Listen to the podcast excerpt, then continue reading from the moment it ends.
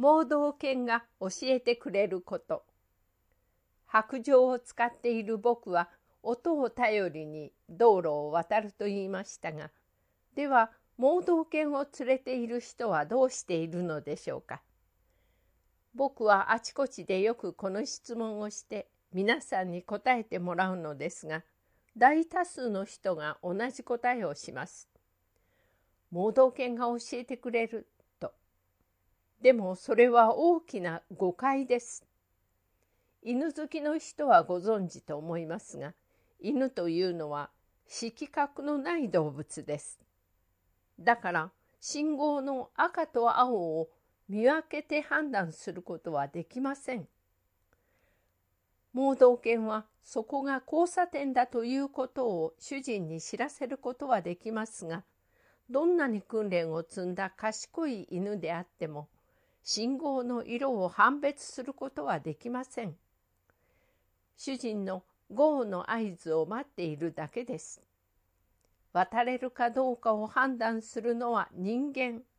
白状を持った人と同じように盲導犬を連れている人も周囲の車の音を聞きながら自力で判断して盲導犬に指示を出しているんです。ですから盲導犬を連れている人だって信号が青になったことを教えてもらえたら大助かり安心して「GO」ということができるのです。盲導犬の役割は視覚に障害のある人が一人で歩く時の安全を確保し効率的に移動できるようにサポートすることです。電柱やガードレール看板など歩行に障害になるものを避けるとか交差点がある階段などの段差があることを伝えて一旦停止するなど危険が少なくなるように誘導するのが仕事です。主人が行きたいところまでの道筋を覚えていて銀行に行きたい病院に行きたいという目的地まで連れて行ってくれるわけでもなければこの電車に乗ろうと教えてくれるわけでもない。そんなスーパードッグはいません。